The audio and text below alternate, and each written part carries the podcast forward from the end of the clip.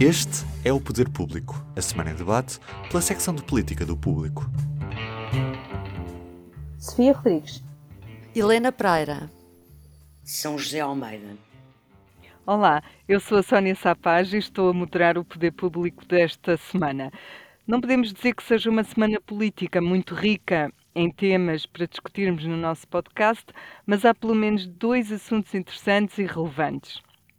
A eutanásia foi finalmente aprovada em sede de comissão parlamentar e houve cinco detenções no âmbito de uma investigação à derrapagem orçamental nas obras do Hospital Militar de Belém. Vamos começar pela eutanásia e pela Sofia Rodrigues, que acompanhou no Parlamento as várias tentativas de votação deste tema e até as reais votações, porque a lei já antes foi aprovada e vetada por Marcelo Rebelo de Sousa. Sofia, o PSD fez uma tentativa de adiar novamente a votação da eutanásia, usou vários argumentos e entregou uma proposta para referendar a questão. O que é que mudou, na verdade, e é isso que eu te pergunto, no PSD desde a última quarta-feira? Porque o que nós sabemos é que há uma semana quase se votou esta nova lei, ou proposta de lei, projeto de lei, e o PSD não tirou este coelho do referendo da cartola. O que é que aconteceu entretanto? Isso é a pergunta de, de um milhão de dólares. Uh, não sei se alguém terá essa, essa resposta. Na verdade, o, o argumento oficial do PSD uh, para ser este o timing da apresentação de um projeto de referendo sobre a, a despenalização da eutanásia era o de que eles tinham que esperar para ver qual era a formulação final do texto, portanto, o texto final, para uh, fazer a pergunta do referendo que está incluída neste, neste projeto de referendo, como, como tem que estar. Só que esse texto final já existe há pelo menos um mês. Sofreu uma alteração, mas não, não tem nada a ver com as condições. Mínima, que, não é? Sim, é uma alteração mínima, mas e que não tem a ver com as condições em que o ato pode ou não ser uh, praticado. Portanto, não se percebe porque é que o PSD não apresentou este projeto de referendo antes, sabendo nós que o líder, o atual líder do partido, é tendencialmente contra uh, a eutanásia. Um, portanto, não se percebe porque é que ele não, não o fez antes, porque é que uh, esperou por esta, por esta semana. Uh, por outro lado, o Montenegro, no Congresso de Julho, é, é bom que não nos esqueçamos disto, eh, ele afastou a ideia de um referendo à regionalização, com o pretexto da conjuntura de crise, esse, e esse referendo só se realizaria em 2024. Uh, ele até podia usar eh, esse argumento agora, ou seja, não vou propor um referendo porque uh, também não, não desejo um referendo, não pretendemos um referendo à regionalização. Mas não, faz o contrário, portanto, entra em contradição. Um, depois, eu acho que o terceiro ponto é que eu acho que ele tinha consciência, eu não acredito na, na sua ingenuidade uh, político-jurídica, eu acho que ele tinha consciência, no mínimo, de que este projeto tinha riscos de inconstitucionalidade. Um, ele foi líder parlamentar durante seis anos, foi deputado durante quase 20, portanto, não acredito que não se tivesse apercebido uh, que isto podia ter este risco e de uh, ver uh, chumbado por, uh, por inconstitucionalidade, de ver travado, melhor dizendo, um, pelo Presidente da Assembleia da República. Isto não vai ter consequência nenhuma, ou seja, não se vai adiar votação nenhuma, não se vai fazer referendo porque não há, mesmo que fosse admitido, sabemos nós que não há maioria neste momento para aprovar um referendo. Portanto, pergunta é: qual foi o propósito político de Montenegro? A resposta é: não sei. Eu, eu em relação a isso, por acaso, acho que o, o objetivo era mesmo o adiamento da votação, ou, ou, de alguma forma conseguir manter o assunto mais algum tempo em, em, enlumbrando. E porquê que eu digo isto? Porque tu sabes ainda melhor do que eu que quando o PST na segunda-feira apresentou, disse que ia apresentar uma proposta de referendo, logo houve um zoom zoom de que ele pararia, o facto de apresentarem a proposta podia parar todo o processo legislativo que estava em curso. Portanto, eles, eles tinham a ideia. Não, não para, só para pois não. se eles têm consciência, só para se a resolução, se o projeto de resolução fosse aprovado. Ora, é, de antemão, eles sabem que não têm maioria para isso, não é? Eu sei, eu sei, mas naquele dia houve esse zum zum. Talvez, uh, pode haver uma explicação, talvez uh, Montenegro, ao propor este referendo, quisesse que, e, e, que fosse votado já nesta sexta-feira, quando uh, será também votado o texto final e em votação final global em plenário, talvez Montenegro quisesse ficar, quisesse que fosse, ficasse clara a fotografia uh, de quem são as bancadas e os deputados que não querem uh, a consulta popular, não é? Porque é um argumento fácil dizer uh, os partidos não querem ouvir uh, as pessoas e os deputados não têm mandato uh, para decidir esta questão, até porque a questão não foi, não estava nos programas eleitorais, na generalidade dos partidos, e não foi debatida na campanha eleitoral. Portanto, um, ehm, talvez ele tivesse essa intenção de também marcar aí a agenda, fazendo com que o, o, ficasse claro quem é a favor uh, da despenalização da morte medicamente assistida, mas também de quem está contra uh, que se fizesse um, um, um, referendo. Mas isto carece de mais, de mais explicações. Parece-me assim um bocadinho curto para, para o maior partido da oposição. Um, Parece-me assim um, um bocadinho curto.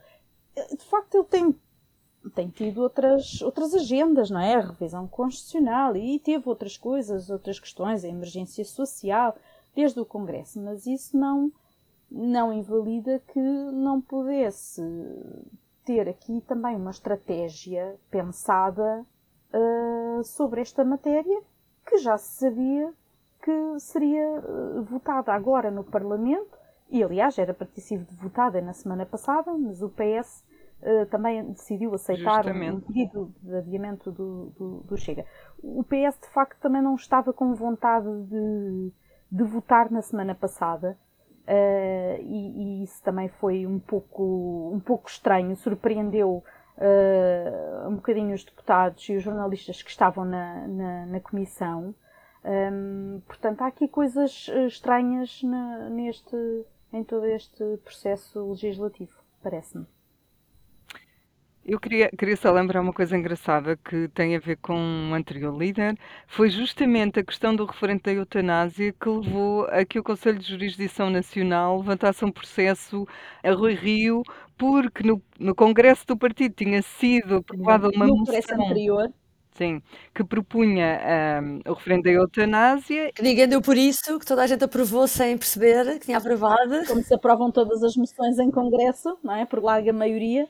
Exato, e pronto, isso resultou num processo contra Rui Rio. São num processo insólito interno contra o então líder eh, do partido. Mas entretanto já houve outro congresso e não houve nenhuma proposta de, de, de referendo, portanto nem aí uh, uh, Luís Montenegro se poderia escudar com esse argumento. Portanto, não, não consegui. Era só um recordatório. Helena, e tu como é que viste este? Eu não queria, eu não queria usar a palavra atrapalhadas, mas na verdade acaba por ser. Mas como é que viste este súbito protagonismo do PSD? Entretanto, já anunciou também que vai recorrer da decisão de Santos Silva de não aceitar a proposta de referendo. É um desespero para o dossiê? Também achas que vão a reboque do Chega? O Luís Montenegro diz que, pelo contrário, é um conluio do PS com o Chega. Que é que, como é que tu vês isto?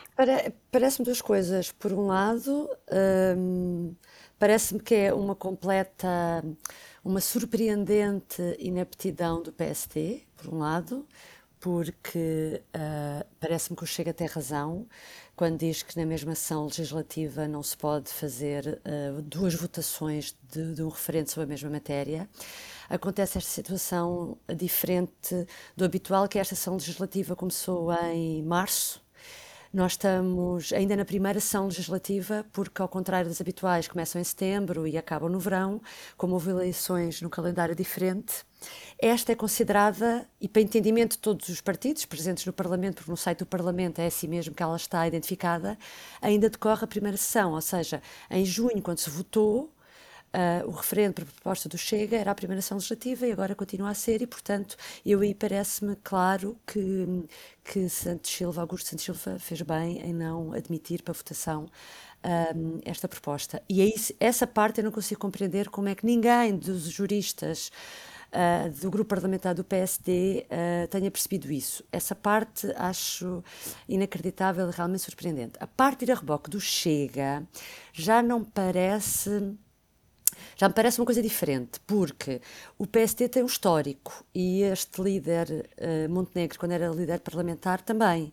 Em 2014, quando foi uh, discutida a adoção de crianças por casais do mesmo sexo, era líder do grupo parlamentar uh, Luís Montenegro Uh, e perante a inevitabilidade de ser aprovado como foi uma parte da proposta uh, da esquerda, que era ser uh, aos casais, aos, a um dos membros de um casal homossexual adotar a criança filha do outro, isso é possível. Uhum. Não foi, foi aprovada, como noutros países, a possibilidade de um casal se candidatar à adoção de uma criança. Essa questão, quando o PSD percebeu que ia ser aprovada e foi, depois foi vetada por eh, Cavaco Silva e acabou por ser reconfirmada pela maioria de esquerda. Mas voltando ao PSD, o PSD, pela mão de Montenegro, apresentou uma proposta de referendo em 2014 para uh, fazer duas perguntas às pessoas sobre concordavam com essas duas alterações na lei, a que veio a ser aprovada e a que não veio. E o TC chumbou imediatamente esse referendo, considerando que era, lá está, uma confusão, não se podia fazer um referendo com duas perguntas tão distintas, que não é assim que funciona, os referendos não servem para isso. Isto para dizer que, numa matéria semelhante, já houve o PSD eh, perante a inevitabilidade de uma coisa de ser aprovada, decide, eh, como agora a gente tem discutido, eh, tirar um trunfo, ou usar outra expressão qualquer, ou lembrar-se de propor uma, uma, uma, apresentar uma proposta de referendo, como foi agora. Portanto, essa parte, uh, creio que mesmo se não tivesse existido Chega, o PSD uhum. não me uhum. surpreende que o fizesse, porque já o fez no passado. Aliás, no passado, a Teresa Leal Coelho era vice-presidente da bancada do PSD e demitiu-se da, da, da, bancada do PSD, da, da vice-presidência, porque ficou surpreendida com a história do referendo que nunca tinha sido combinado e que ela não sabia que discordava. E, aliás, houve muitas pessoas do PSD a votar a favor da, da lei. Uh, portanto, agora. Uh, aparece a reboque do Chega no sentido em que foi o Chega que em público veio dar uma lição de como é que devia ser interpretada a lei dos referendos. Pronto. Uh, essa, parte, um, essa parte é surpreendente. E anda a reboque do Chega, não, eu diria que eu, eu diria sim que o PSD anda a reboque do Chega, mas não nesta questão do referendo. É na questão da oposição, da forma como hum. o PSD, as dificuldades que há pouco a Sofia falava de fazer a oposição. Porque o que parece que se está a assistir nos últimos tempos é o Chega a tentar fazer uma oposição mais mainstream ou seja, o PSD quer negociar com o PSD um, ir para o governo quando houver eleições legislativas. E aquela história que se falava, que o Rio falava de ajudar o normal, o Chega a normalizar-se para poder vir a negociar com ele. Tornar-se é, mais moderado. Exatamente. Eu acho que estamos a assistir ao Chega, numa série de matérias, a vir muito mais rapidamente que o PSD a fazer a oposição a António Costa. Uh, e se virmos bem, as matérias que são, não são uh, matérias de, de, de nicho. Radicais. São, sim, ou radicais, consideradas radicais. E, e a, Conjugado com isto, há outra dificuldade. António Costa conseguiu amarrar o PSD de Luís Montenegro, tal como tinha conseguido amarrar o de Rui Rio. Rui Rio uh, Montenegro candidatou-se precisamente para fazer um corte com o tipo de liderança de Rio que achava que não era eficaz. E o que se está a verificar é que está a ter a mesma dificuldade. E digo isto com duas medidas importantes. Foi o acordo para o aeroporto e, mais importante do que isso, foi a revisão constitucional. O Chega, quando apresenta a revisão constitucional, a mim parece-me que aí o PSD foi ingênuo em ir atrás da proposta de revisão constitucional. Devia ter, devia ter ignorado, porque o PS o que, o, apresentou propostas que só para entreter e abrir aqui uma discussão de revisão constitucional que não tem quase nenhum propósito a não ser manter o PSD amarrado. Parece-me que é o único politicamente que é o propósito maior do PS. Pronto, dito isto, um, acho que há esta dificuldade, mas uh, é mais abrangente que, pronto, que esta, que esta situação uh, desta semana. São José, ainda, ainda em matéria de eutanásia, nós já falámos várias vezes aqui sobre os próximos passos, até na semana passada, e quando a lei foi aprovada pela primeira vez, mas faço-te a pergunta de outra forma. Achas que a maioria, este período de maioria absoluta do PS, vai contribuir realmente para Portugal ter uma lei que regulamenta a morte medicamente assistida? Vai-se fazer história? Eu vou tentar ser breve, mas deixa-me só eh, voltando ao que disseram antes, um, epá, eu estou perplexa com a atitude do PSD. Porque eu não percebo. Não percebo. Eu fiz parlamento 10 anos, assisti a grandes golpes de teatro, inclusive a forma como o engenheiro Guterres e o professor Marcelo Rebelo de Souza combinaram o referido ao aborto, que só foi anunciado depois da lei aprovada eu não percebo o propósito de Luís Montenegro ao fazer isto. Se é só para ser giro e para aparecer nas notícias, parece muito parco, muito pouco e muito parvo no sentido de pouco, no verdadeiro sentido do que é que é uma pessoa parva, de pouquinho, a, a, a, a estar a enrolar em procedimentos parlamentares, constitucionais e jurídicos a aprovação de uma lei que está a uma data de anos para ser aprovada, que já foi chumbada duas vezes, uma por veto constitucional do Tribunal Constitucional, outra por veto político do Presidente da República, também constitucional. Epá, não percebo o propósito e não percebo como é que Luís Montenegro quer chegar a primeiro-ministro. Porque eu até agora, ele está lá uma data de meses, ainda não vi uma verdadeira, um verdadeiro projeto para o país, uma verdadeira apresentação de uma reforma, uh, de propostas setoriais para setores, sobre a água, sobre o clima, sobre o que quer que seja. Pronto. Passando isto, eu penso que com uma maioria absoluta no Parlamento, uh, de 120 deputados, quando já vamos no terceiro processo legislativo, depois de ter havido, como disse, um veto do Tribunal Constitucional, depois de ter havido um veto político do Presidente da República, em que Marcelo Rebelo de Sousa pediu apenas uma clarificação de conceitos a partir do momento em que o PS, e foi ao público, a mim, que eu li que Brilhante Dias deu uma entrevista logo no início de sua liderança parlamentar, de uma conversa em que fiz notícia, uh, uh, uh, em que ele, respeitando o papel institucional do Presidente, declarou que o PS ia avaliar e iria tentar satisfazer as preocupações do Presidente quando andamos desde março quase a discutir outra vez esta história toda, epá, eu acho que é claríssimo para mim que o PS tem toda a legitimidade, tendo uma maioria absoluta. Nem precisa que outros partidos o acompanhem. De se por acaso a lei for vetada, ou pelo Tribunal Constitucional, aí não, tem, não pode fazer nada, a lei morre mas se for vetada politicamente pelo Presidente da República, eu penso que o PS tem toda a legitimidade para confirmar a lei, voltar a aprová-la tal qual como está, e o Presidente é obrigado a promulgá-la, porque isto está previsto na Constituição. E já aconteceu.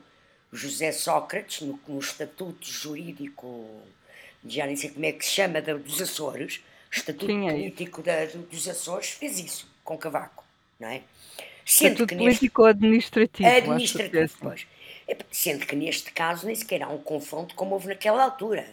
O PS está a ir atrás das preocupações de Marcelo Rebelo de Sousa, Presidente da República. Tem negociado no Parlamento. até aceitou, para não criar uma peripécia de dar espaço ao André Ventura para fazer um número de circo, adiar da semana passada para esta. E agora é que Luís Montenegro se lembra que era um referendo?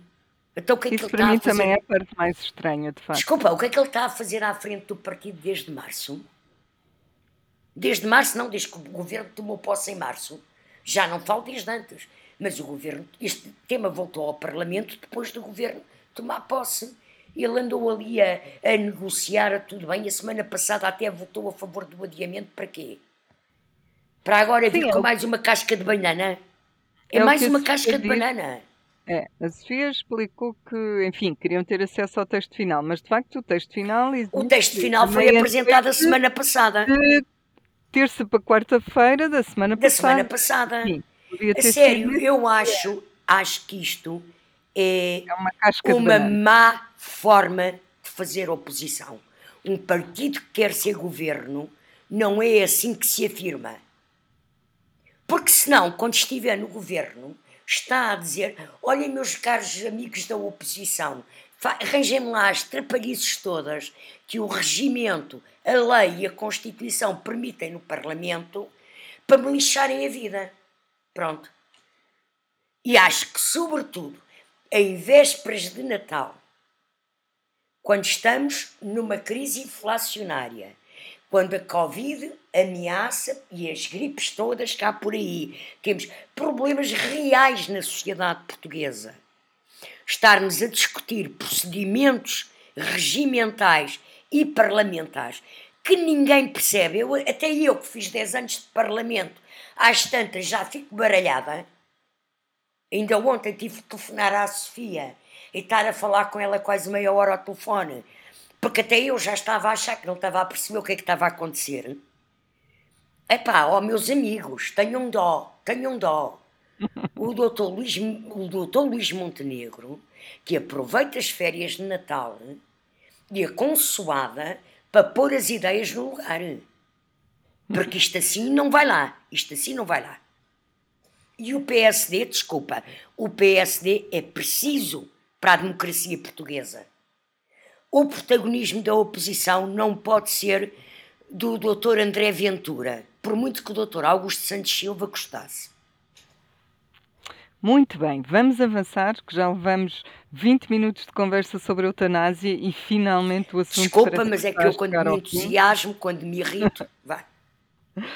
O segundo tema que eu queria trazer aqui à discussão é, é, a Operação Tempestade Perfeita. Para quem não sabe, é a operação policial que pretende investigar e apurar a prática de crimes de corrupção ativa e passiva, peculato, participação económica em negócio, abuso de poder e branqueamento de capitais no âmbito da derrapagem orçamental nas obras de adaptação do Hospital Militar de Belém que foi transformado em centro Covid durante a pandemia. Houve cinco detidos, entre eles um alto funcionário já reformado do Ministério da Defesa e outros quadros do Ministério. Helena, tenho uma pergunta para ti. Como é que fica o ministro João Cravinho depois de um caso destes, sendo que ele acabou por dar cobertura ao principal detido quando o nomeou para a Empordef? Sai beliscado ou não? Uh, sim, a mim parece-me que sai beliscado. Eu não sei, não, não acho que seja a razão para o ministro se demitir agora, como se fala, não é isso. Mas acho que do ponto de, do ponto de vista político há uma leitura a fazer. E, e deixa-me só, porque na altura, uh, essa, essa nomeação, eu gostava de voltar ao momento dessa nomeação, porque passou muito despercebida, porque na altura ele não era muito conhecido, este dirigente da, do Ministério da Defesa. Uh, porque o que é que acontece? Um, Estamos a falar de Alberto Coelho, para não haver Sim, sim, sim. Uh, Diretor-Geral dos Recursos uh, e Equipamentos de Defesa, uma coisa assim, que antes era a Direção-Geral de, de, Pessoal. Acontece que esteve envolvido, como tu falaste, numa derrapagem de obras do Hospital E atenção, desculpem lá, ex-dirigente do CDS. E ex-dirigente do CDS, exatamente. E isto nasce uh, de, de, de elementos que, na altura, o secretário de Estado da da Defesa, que era Jorge Seguro Sanches, envia até para o Tribunal de Contas, julgo que foi assim primeiro, até foi o Governo, a alertar o Tribunal de Contas, e depois o Tribunal de Contas fez uma, uma eh, auditoria detalhada a este caso. E, e, chega à conclusão de que houve derrapagem, que houve autorização de despesa feita, assinada por este alto dirigente que não tinha atribuições ou delegação de competências para tal, e agora, e, e na altura, um, a Secretaria de Estado um, dá conta desta situação ilegal, no momento, e o que é que acontece depois disso? Depois disso, uh, o ministro nomeia para uma, para uma a Pordef, que é uma indústria de defesa que tem um, um estatuto de, parecido com o Instituto Público, ou seja, uh, promove-o. Isto não é só dizer que não quis que ele continuasse a direção-geral. Ele promove, ele foi ganhar mais, sei lá, três vezes ou quatro do coordenado de, de funcionário público que era o que ele tinha. Ele vai para um instituto público, portanto, depois disto tudo, João Cravinho não só desautoriza o seu secretário de Estado com esta nomeação, como promoveu a pessoa. E na altura é bom dizer isto ficar claro, porque uh, na altura isso passou muito despercebido. Uh, e por acaso até tenho curiosidade de, de, se o secretário de Estado da altura quisesse falar sobre isto, até gostava de saber porque, uh, o que é que ele pensava desta situação toda. E é na sequência disto que, entretanto, entra em campo um, a Polícia Judiciária, depois o Ministério Público, e realmente se apura que esta pessoa está envolvida numa rede maior uh, de tráfico de influências, de desvio de dinheiros, de subornos até. Ainda por cima, não é a primeira vez que o nome desta pessoa aparece envolvida nestas suspeitas, porque quando foi, quando foi no governo do PSD-CDS, já na altura houve notícias de que ele teria sido pressionado uh, para atribuir uma obra a Motengil e depois, entretanto, o caso foi arquivado, mas o nome dele chegou a ser noticiado também. Portanto, uh, o que eu quero, o que eu gostava de dizer é, acho uh, acho muito mal a atitude toda do ministro João Cravinho e também gostava de ouvir ele explicar por que razão ele fez um grande elogio ao, ao, a este dirigente quando foi ouvido na Assembleia da República há uns tempos. Uh, mas lá está, eu gostava só de uh, sublinhar que isto foi uma promoção de uma pessoa envolvida numa situação menos clara. E é isso que eu não percebo, qual a necessidade de promover uma pessoa numa, nesta situação. Quando já havia dúvidas sobre. Exato. Uh sobre ela. Sofia, voltando, vol- Desculpa, voltando a não- meter aqui o desculpa, PSD. desculpa, não havia só dúvidas, havia investigação. Pronto. Ahm, ó, Sofia, ahm, voltando a, a trazer aqui o PST, porque na, na anterior legislatura este também foi um tema em que eles insistiram, investiram bastante, queriam ler a auditoria que o ministro classificou, ah, criticaram o governo. Como é que achas que vai ser agora? Alguma indicação de que pode haver eh, movimentações nesta matéria? Uh, Sim, é verdade que na, na, na legislatura passada o PSD insistiu nisto, na revelação da auditoria. Um, agora, tanto quanto percebi, o PSD vai deixar, como isto está no foro uh, judicial, vai deixar que uh, a questão acalme um pouco até poder uh, intervir para não atuar em cima de um caso que está uh, nas mãos da, da Justiça.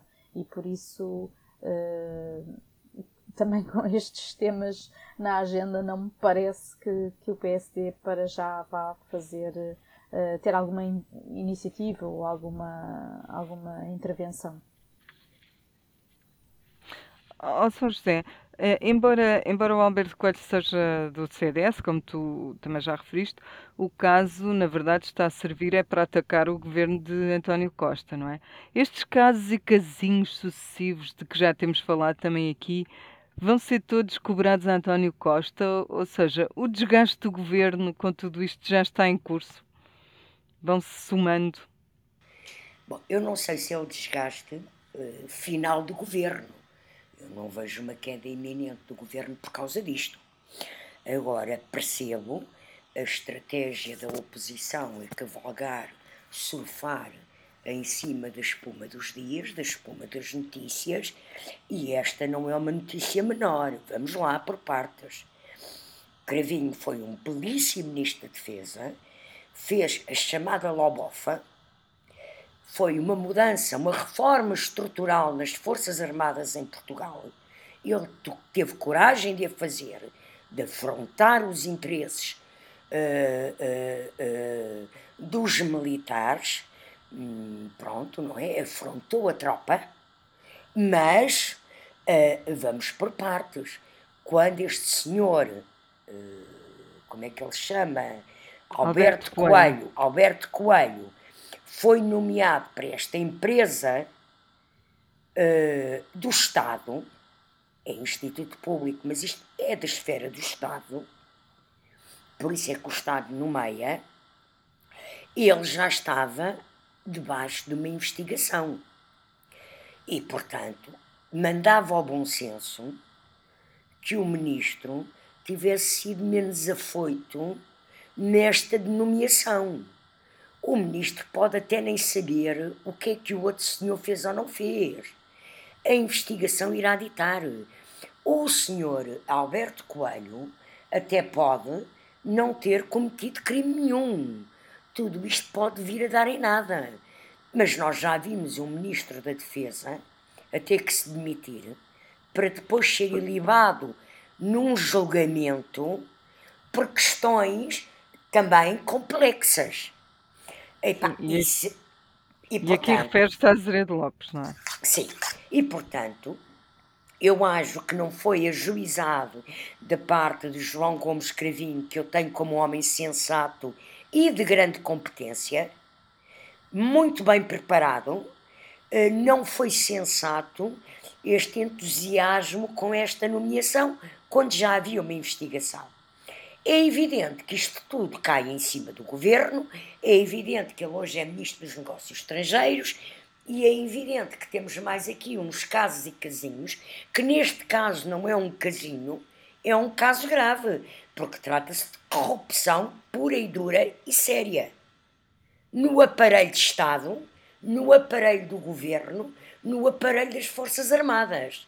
E num é um momento caso muito de fragilidade grave. do país, não é? Basicamente de foi fragilidade aproveitar... do país, em que as Forças Armadas têm que ser o último reduto de segurança, da, da, segurança e da soberania nacional, as Forças Armadas não podem ser beliscadas desta forma.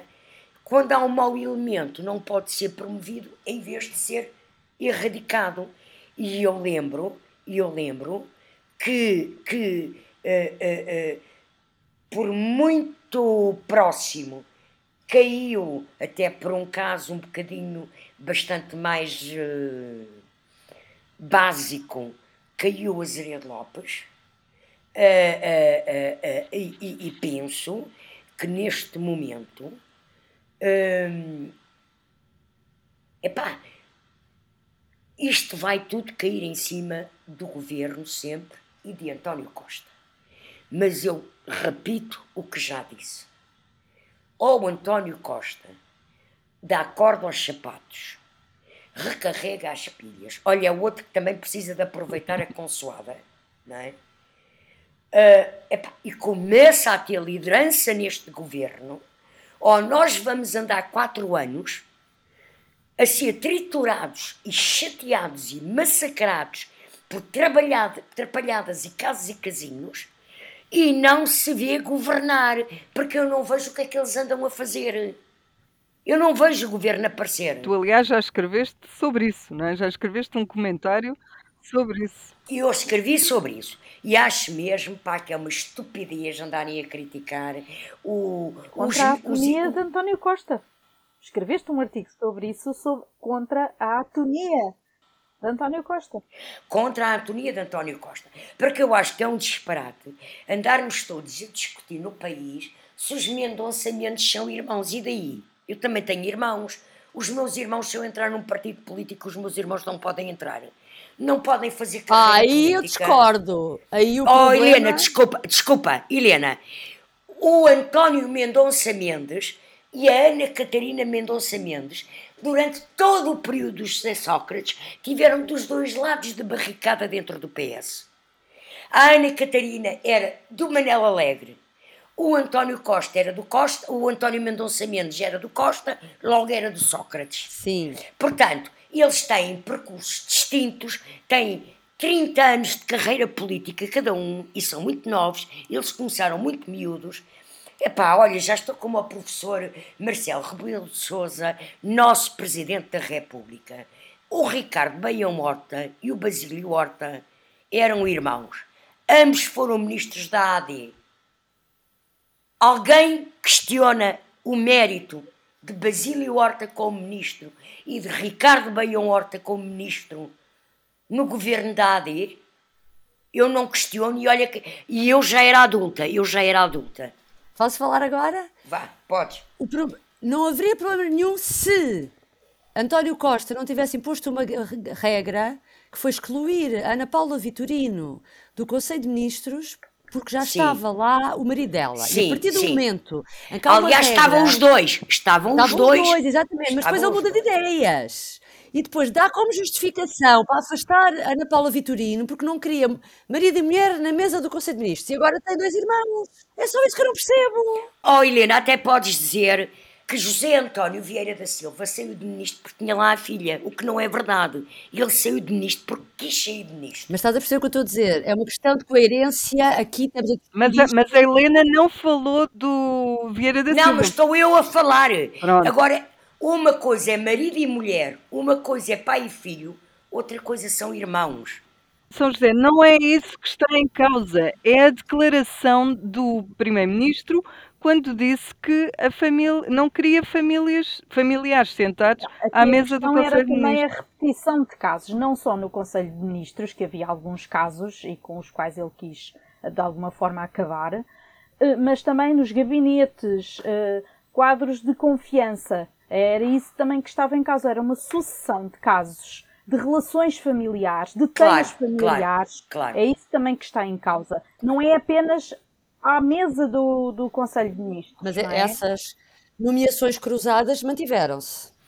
Sim, mantiveram-se, E ele- desculpem, e desculpem, o António Mendonça Mendes já ia à mesa do Conselho de Ministros quando era secretário de Estado dos Assuntos Fiscais, Não, muitas vezes. esporadicamente. Sim, está é bem, diferente. está bem, e depois?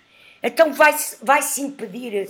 O que é que vocês querem que aconteça? O que é que o país quer que aconteça? Não, não, eu não estou. Oh, São José, Demite-se não, Ana Catarina, demite-se o António Mendonça Mendes. espera aí, não ponhas palavras na boca de quem não as disse. Eu seguramente não as disse e a, Helena também não as disse. Não está em é causa uma ser contra ou a favor. Coerência, exatamente. É só ter memória, lembrar o É que é que ter memória. Exatamente. É só isso. Então, olha, sabes o que é que eu acho? Se calhar isso foi uma das muitas declarações infelizes, Populistas, se calhar, exatamente. inf- infelizes e populistas, levado Talvez pelo agora seu, então. pelo seu entusiasmo e pela sua autoconfiança do Dr. António Costa, primeiro-ministro. Exatamente. Mais Provavelmente. valia às Concordamos, vezes, mais valia às vezes estar calado. É isso, pronto. Tem dito. E vamos avançar para o momento que tanto esperamos, pelo menos algumas de nós. 3, 2, 1, vem aí o público e notório. Helena, qual é o teu? Olha, o meu público notório tem mais piada se isto tivesse vídeo. Mas eu vou Pois. descrever e depois as pessoas vão ver, que é um vídeo de Carlos Moedas, Presidente da Câmara de Oh, Lisboa, esse a é fazer a meu. contagem decrescente para ligar as luzes. Espera aí, é que tenho problemas. Era o da Sofia. É, É giro, tinham as duas o mesmo? Expliquem lá. Era, é, um, é a contagem decrescente para ligar as luzes de Natal. só Está que, toda a gente ali na fotografia, não é só para a fotografia, é para o vídeo mesmo. só que as luzes Só que depois não acontece nada. não acontece nada, fica tudo às escuras. Ou seja, é- é um ato falhado que ainda por cima quer dizer que é é feito para o vídeo mesmo e depois eh, pronto, Nada as coisas não acontece. correm bem. Aquilo só viste. É. Ah, Mas há uma segunda parte da história. É porque o Cas Moedas fez um vídeo com um toque de humor em que se ri de si próprio e se ri dessa, dessa situação. Em que imagina, em que se, filma como se fosse uma pessoa a desligar da ficha e, portanto, terá desligado a iluminação de, de Lisboa, não é? A iluminação eh, para ligar, pôr a, a carregar um telemóvel. E põe esse vídeo no Facebook, nas redes sociais, e diz: resolvido, o Pai Natal vai dar um powerbank ao rapaz. Olha, manda-nos esse vídeo que nós não conhecemos. Oba, é preciso mais humor na política. É muito Ele bom. disse dele próprio, e eu acho que isso não é muito comum nos políticos, mas acho que é muito saudável, embora ele esteja a ser insultado nas redes sociais por causa disso. As pessoas não estão habituadas a que os políticos se, se riam de si próprias e que as moedas teve a capacidade de rir de si próprio. Não é de uma situação que é uma gafe, não, não por culpa dele, mas eh, por culpa alheia, e, e ele fez esse vídeo e publicou nas, nas redes sociais. E eu achei graça por isso. Partilha connosco. São José, agora és tu. É o último. Olha, eu tenho uma coisa bastante mais séria, que não é para rir, mas é uma boa notícia. Eu normalmente eh, falo de más notícias, desta vez dou- falo de uma boa notícia. A Ministra da Coesão Territorial, Ana Brunhosa, libertou, transferiu finalmente 104 milhões de euros do Fundo Social Municipal eh, que está, que é, é é uma verba para, as- para os municípios, que está consagrada na Lei das Finanças Locais, e finalmente foram transferidos estes 104 milhões de euros, respeitantes aos anos de 2019, 2020 e 2021. Olha, tardou, mas veio. E acho que os municípios receberam uma boa prenda de Natal e que, olha, a ministra Ana Brunhosa portou-se bem. Hoje cedemos um bocadinho no tempo que costumamos ocupar com o podcast, Acontece a todos, mas, acontece a todos. mas está feito. Voltamos para a semana. Até lá.